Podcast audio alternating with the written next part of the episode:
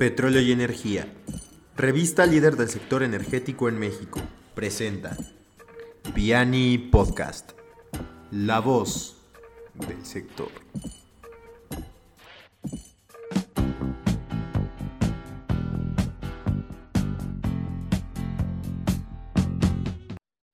¿Qué tal? Bienvenidos, escuchas a Piani Podcast. Estamos en un episodio de nuestra temporada con estudiantes y el día de hoy estamos muy contentos de recibir a Emiliano Padilla, quien es estudiante de matemáticas aplicadas en el ITAM, para platicar sobre cómo su carrera se vincula al sector energético. Te damos la más cordial eh, bienvenida, Emiliano. ¿Qué tal? ¿Cómo están? Muchas gracias. Y eh, por supuesto presentando nuestra alineación eh, usual en este espacio, Raúl Cedeño, su servidor. Daniel Ferráez. Y Eric Velasco. Y este, pues arranquemos con precisamente la pregunta obligada. ¿Por qué quisiste estudiar esta carrera, Emiliano? Este, pues es como hice, es como una historia un poquito complicada. Yo empecé la universidad estudiando Relaciones Internacionales y Ciencia Política Después este, hice un salto a finanzas y ahí me empezó a dar curiosidad por entender todos los modelos que utilizábamos, más allá de como las aplicaciones que tenían. Y una cosa llevó a la otra y terminé estudiando matemáticas aplicadas, este, sobre todo por curiosidad. O sea, tenía como un apetito por entender todos esos números y esas ecuaciones y esas fórmulas que había delante de mí. Pues nada, ha sido de las mejores decisiones de mi vida. Oye, pues qué, qué, cambio tan radical, ¿no? O sea, como que eso no se escucha tan seguido. Sí, sí, sí. Siempre me dicen eso. Muy bien. Ahora, eh, matemáticas aplicadas. ¿Qué es exactamente eso? ¿A qué se refiere con aplicadas? Este, pues las matemáticas en general este, son una ciencia, este, es una ciencia formal, más que nada, que estudia como relaciones, y propiedades que existen entre entidades abstractas, ¿no? que pueden ser números, pueden ser figuras, cosas así. Y a través del uso de axiomas, definiciones y sobre todo como eh, proposiciones lógicas, eh, eh, un matemático analiza como las situaciones que tiene frente a él y se dispone como a derivar en nuevos conocimientos. Este, y estas matemáticas pueden ser puras y aplicadas. Las puras son específicamente las que buscan derivar esos nuevos conocimientos, nuevas relaciones, nuevas propiedades. Este, y su objetivo tiene, o sea, tiene por objetivo el conocimiento en sí, nada más. Este, es como la ciencia por la ciencia. Y las matemáticas aplicadas, por otra parte, tienen como objetivo utilizar esos conocimientos para analizar y resolver problemas en el universo, para comprenderlo mejor. Ok, muy interesante la, diferenciación. ¿Y, cómo, cómo se relacionan las matemáticas aplicadas en el sector energético? Yo sé que, digo, tal de tener miles de aplicaciones, pero para que tú nos, nos des un, panorama. Sí, pues, este, primero, nomás, o sea, la, la principal relación que existe es que, eh, pues, los seres humanos eh, ocupamos energía, ¿no? O sea, y es como algo vital para el desarrollo de la vida humana. Y esto depende de otras fuentes más allá de, por ejemplo, el sol, que es la, más grande que tenemos, como petróleo, puede ser este, gas, electricidad, agua. Eh, y estas nos enfrentan a problemas enormes que tienen que ver con la producción o la transformación de estos recursos, eh, su almacenamiento, su distribución, eh, su uso. Y todos estos problemas se traducen perfectamente al mundo matemático. Como ya dije, eh, las matemáticas tienen como objetivo también como resolver los problemas que existen en el universo.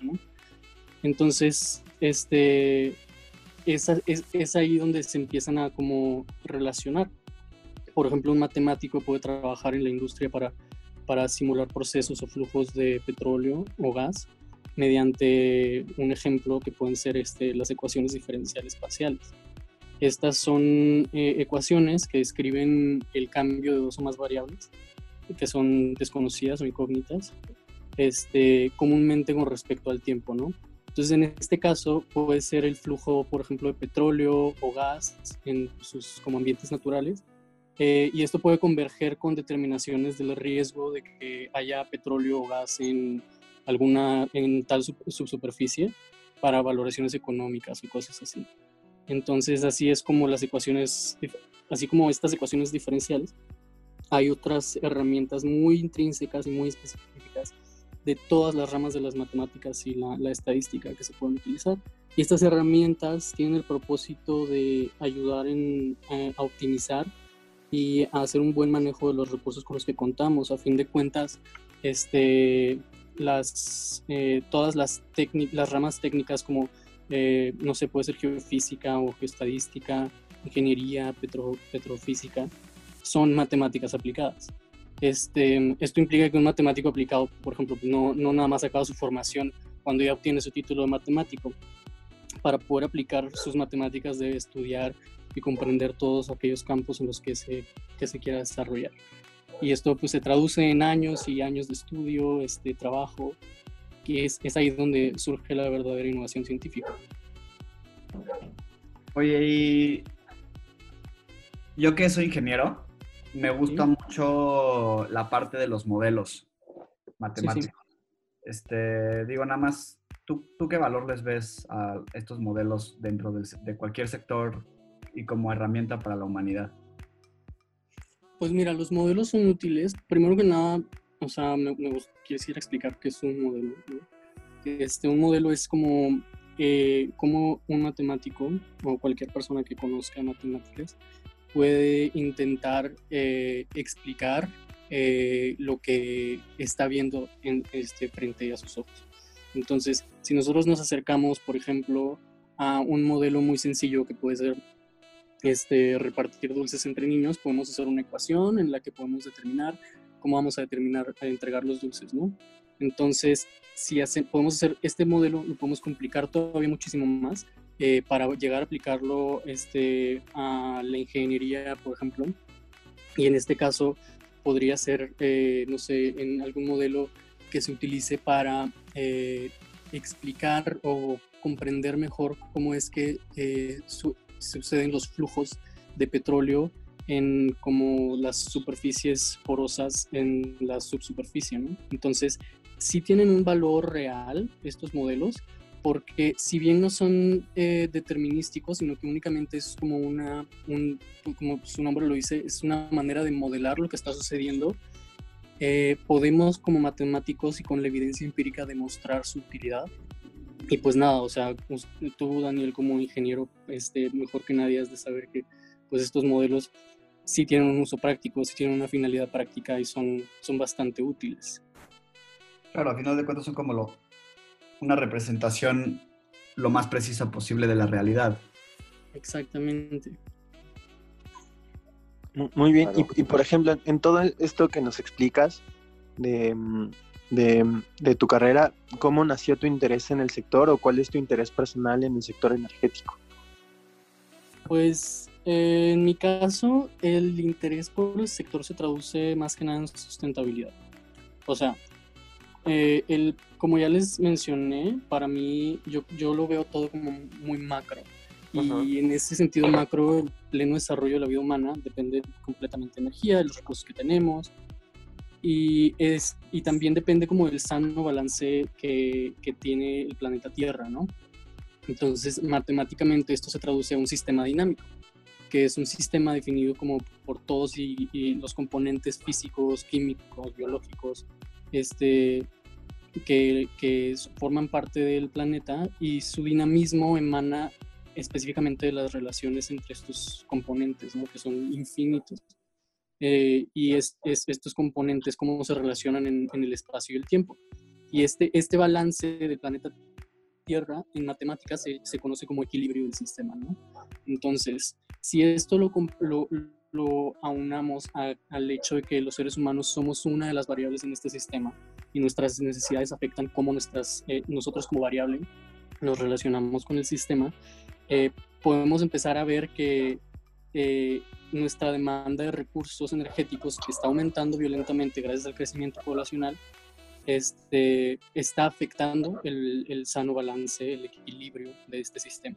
Entonces, en términos francos, esto nos enfrenta con el principal reto que es la sustentabilidad. que lo podemos ver como la capacidad de mantener el sano desarrollo de la vida humana en equilibrio con nuestro espacio-tiempo, que a final de cuentas es nuestro medio ambiente. Entonces es, es ahí donde sale mi, como mi, mi interés por este sector para específicamente estudiar y analizar como los procesos que suceden en este sistema para lograr satisfacer las necesidades humanas y al mismo tiempo eh, mantener un justo equilibrio en el sistema.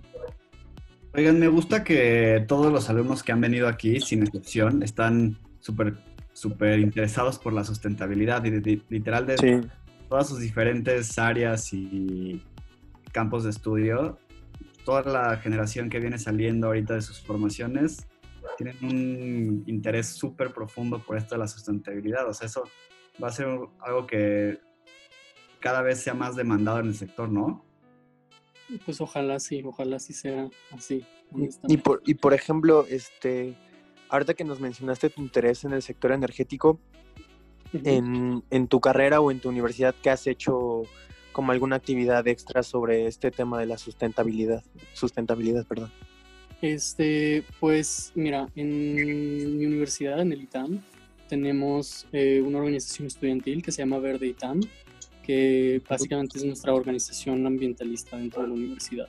Y estamos, estamos, la manera en la que trabajamos es mediante departamentos. Yo coordino el departamento de datos e investigación ambiental. Tengo un equipo maravilloso de personas, somos 12 en el equipo y son personas eh, con las que realizamos proyectos de investigación ambiental. Estos proyectos pueden ¿Todos ser... son estudiantes? Perdón por interrumpir. Sí, todos son, absolutamente todos son estudiantes. Este, Algunos están como pasantes, liberando servicio social, otros están ahí por este interés propio. Eh, y como les digo, hacemos proyectos de investigación que pueden ser, no sé, puede ser incluso investigación legal acerca de efectos de una legislación. Por ejemplo, tenemos ahorita un proyecto muy interesante acerca de eh, proyecciones de poblaciones en áreas naturales protegidas eh, ante cambios en las legislaciones federales que afectan eh, como el manejo de estas áreas naturales protegidas. Entonces, ahí metemos algunas clases de modelitos que son bastante interesantes para estimar estas, proyectar estas poblaciones. Tenemos otro también de finanzas verdes, que es un proyecto comisionado por cierta este, entidad pública aquí en México, eh, para básicamente hacer como todo un programa que ayude al sector financiero a internalizar los riesgos derivados del cambio climático en, sus estimaciones de riesgos para sus, no sé, sus valoraciones económicas, todo eso. Entonces, eso es, básicamente eso es lo que hacemos, son algunos ejemplitos de lo que hacemos. Este, pero pues sí, esas son las actividades extra académicas a las que me dedico por ahora. Muy interesante. Pues sin duda no son ejemplitos, son super ejemplos. o sea, me refiero a la, a la, profundidad de estudio en la que entras, porque finalmente es, es entender al entorno como un todo en, los ejemplos que pusiste y pues es muy complejo tener esos, esos modelos y proyectar, ¿no? Sí, claro, claro, claro. O sea, se puede, o sea, se puede reducir a algo muy sencillo como una ecuación lineal, una sumita, este, o a algo que sea extremadamente complejo, algo que sea, no sé, estocástico, algo que cambie a lo largo del tiempo. Y pues es lo que buscamos hacer, ¿no? Pero pues para eso, para eso estamos estudiando. Correcto. Ahora, en, ese sentido, por ejemplo, eh, digo, ya vamos a entrar un poco a terreno técnico, quizás depende que tanto lo, quieras explicar, pero por supuesto también entendiendo un poco la finalidad de la audiencia en el sentido de conocerlo un poquito como el ABC o peras y manzanas de cómo funciona. Si me puedes platicar justo en ese modelado y en esas proyecciones, ¿qué, ¿cómo es tu funcionamiento o el funcionamiento de la carrera en cuestiones de las herramientas y modelos que ocupan? Pues ve, eh, las matemáticas en sí nos, nos, dan estas herramientas como los modelos, como ya mencionaba para reproducir el comportamiento natural y las interacciones en el medio ambiente. Entonces nosotros somos capaces hoy de modelar nuestro consumo de recursos, eh, nuestra generación de residuos, nuestro consumo de energía, sin tener que medir todos estos valores en realidad. O sea, imagínate que estuviéramos midiendo cuánto mide cada uno de los seres humanos eh, eh, cuánto consume de energía en un mes, por ejemplo, para sacar el promedio del consumo de un, humano promedio. Entonces, eh, eso, eso sería infinitamente carísimo. Entonces, lo que nosotros podemos hacer es, por ejemplo, hacer un modelo para que nos ayude a medir estas cosas. Y es muchísimo más sencillo y es muy este, confiable. Entonces, estos modelos después son analizados por profesionales para poder entender los mecanismos y las determinaciones del mismo medio ambiente, lo cual nos permite a nosotros, por ejemplo, producir la, la evolución de un sistema o generar este, nuevos métodos. Como, y, esto tiene que ver también incluso con la innovación en la ingeniería, por ejemplo. O sea, una vez analizando los modelos, eh, se puede comenzar a innovar a través del análisis de los modelos y sus resultados para resolver ciertos problemas o responder a, a ciertas necesidades que podamos tener. los, los modelos son como nuestra mejor manera de ver hacia el futuro, ¿no? Un poco. Em, se pueden utilizar para eso, sí. O sea, pueden, pueden utilizarse para ver algo que, como es invariable en el tiempo, tanto puede presentar la situación actual como la situación futura, ¿no? Entonces, pero también podemos hacer algo que, como les decía, sea periódico, que eh, podamos medirlo a través del tiempo de una manera muy este, eh, discretizada, o sea, no midiendo el tiempo como algo que va evolucionando continuamente, como lo hace, sino tiempo 1, tiempo 2, tiempo 3, podemos ver los cambios y así podemos comenzar como a predecir, como bien dices. Ok. Ahora para, para ir cerrando un poco la conversación, em, también ahí me interesa tu perspectiva personal un poco en, uno, cómo ves tú el panorama de sustentabilidad en México, o sea, la, la conciencia que se tiene en el país al respecto. no, no tienes que entrar en materia política si no quieres, este, y por supuesto, pues también tú, eh, ¿qué perspectiva tienes del, del, campo de acción en el cual tú pudieras actuar una vez saliendo de la carrera? ¿Cómo ves ese panorama para ti? Pues, mira, no son preguntas sencillas. Este, yo creo que la situación actual en el país, eh, es un producto derivado de todo lo que hemos estado viviendo, al menos, si lo quieres ver muy sencillo, de los últimos 40 años. Este, y en esos últimos 40 años en México no ha existido básicamente eh, alguna clase de sentido por innovar en, en, el sector energético, pero no me refiero a innovar en nuevos métodos para extraer petróleo, sino innovar en encontrar nuevos recursos energéticos. Este, y pues no sé, eso se puede ver muy bien representado hoy en día con eh, las inversiones en, en Pemex y, Dos Bocas. No voy a entrar en política, pero digamos que eh, México tiene mucho potencial para ser este, eh, una potencia mundial en energía derivada de recursos naturales y la estamos dejando pasar. Entonces, la conciencia, eso nos habla también de la conciencia que tenemos como población, o sea, eh, eh, Daniel, como comentaba hace rato, ahorita muchos estudiantes universitarios eh, tienen como esta espinita, ¿no? De encontrar como sustitutos que sean verdes, opciones sustentables para ayudar al planeta y lograr satisfacer las necesidades como seres humanos tenemos. Pero, pero yo también agregaría a ese, a ese como a esa perspectiva que pues en México también estudiar en la universidad es un privilegio. Eh, la mayoría de la población no llega ni siquiera a la preparatoria.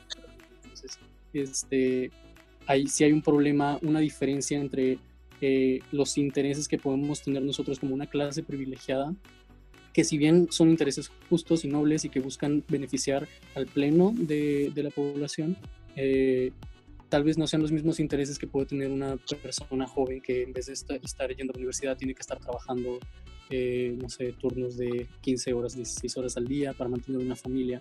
Entonces, sí hay una diferencia enorme entre los problemas que podemos ver, pero eso de todas formas no nos exime a nosotros, más bien nos da una responsabilidad todavía mayor de hacer un esfuerzo para mejorar como la situación social en la que vivimos, eh, mejorar los niveles de calidad de vida en el país eh, en general, pero también una de las formas en las que lo podemos hacer es a través de de promover eh, el uso de recursos renovables en la generación de, energía.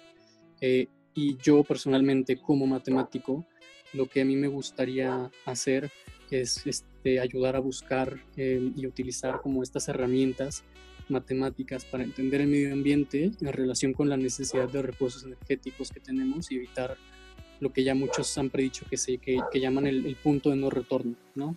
Eh, pues, trabajar para como generar análisis de riesgos, por ejemplo, en términos energéticos, eh, para guiar un poco más como el pensamiento del sector privado o las inversiones públicas a, a recursos tradicionales versus opciones verdes, ¿no?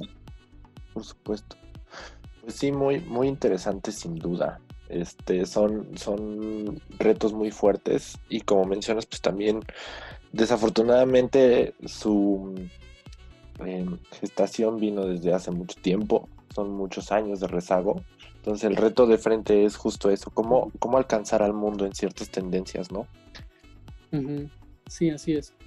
Correcto, pues de mi parte esas son las preguntas antes de ir al cierre. No sé si mis este, co-conductores tengan algo más que quieran sumar. A mí se me hace un análisis que hace aquí nuestro invitado súper, pues, muy acertado a la situación actual, ¿no? O sea, no, no es lo único en lo que nos podemos fijar, la parte ambiental, sino es toda un, todo un problema multifacético, ¿no? O sea, y justo, justo por eso hemos traído a diferentes alumnos de diferentes eh, carreras para que nos den perspectivas de todas las diferentes áreas que se tienen que unir para resolver esto, ¿no? No sé qué opinan ustedes de eso. Sí, justamente a mí se me hace muy interesante que mm, todos los alumnos de las diferentes carreras que han estado aquí con, con nosotros, pues han tenido visiones muy, muy similares, ¿no? En cuanto a, la situación actual de, del país y que cada uno acorde a su, a su, a su carrera pues ha, aportado pues su granito de arena, ¿no? Y otra cosa pues también muy, muy interesante y de aplaudir es que los estudiantes que han estado involucrados en este tema ambientalista, pues la mayoría dentro de sus universidades están, o sea, sí existe una, organización que, que trabaja para ello y que pues dentro de su universidad este, promueve el cuidado del medio ambiente y eso creo que es de aplaudir. Excelente. Pues eh, finalmente, antes de irnos, pues ¿cuál sería tu, tu cierre de esta conversación, Emiliano? Pues, pues me gustaría cerrar, primero que nada, este, compartiendo un dato curioso de un matemático muy famoso, que fue el primero en imaginar que sería el efecto invernadero, en, hacia 1890 y tantos. Y fue Jean-Baptiste Fourier, eh, a quien su nombre a quien le deben su nombre las series de Fourier, que son sumas infinitas utilizadas en matemáticas para analizar funciones o sistemas que son periódicos, o, es decir, que van variando a través del tiempo, como las ecuaciones diferenciales parciales que, les había comentado. Entonces ahí podemos ver cómo desde hace muchísimo las matemáticas han estado como bien entramadas con, con la sustentabilidad y la energía. Y pues nada, este, también con, con el, la esperanza de que eh, los jóvenes, las y los jóvenes en México podamos tener un poco más de incidencia cada vez más en, las decisiones que se toman para, para tener un mejor futuro. Claro, sin duda. Y pues finalmente tú estás empezando y también con las personas con las que han, estado viniendo aquí al programa y demás, pues como hemos reiterado, son multidisciplinarios, todo el mundo convive y pues el sector se arma justamente de esos conjuntos de disciplinas que a veces parece que ni siquiera van unidas, pero al final dan, dan el todo que, forma a este sector que no solamente es pilar de la mm, economía del país, sino pues finalmente es, es base y va transversal a, todos, a todos los ejes de funcionamiento del país. Entonces, pues te agradecemos de nuevo la, visita en este espacio. Fue una charla muy nutrida, sin duda muy interesante.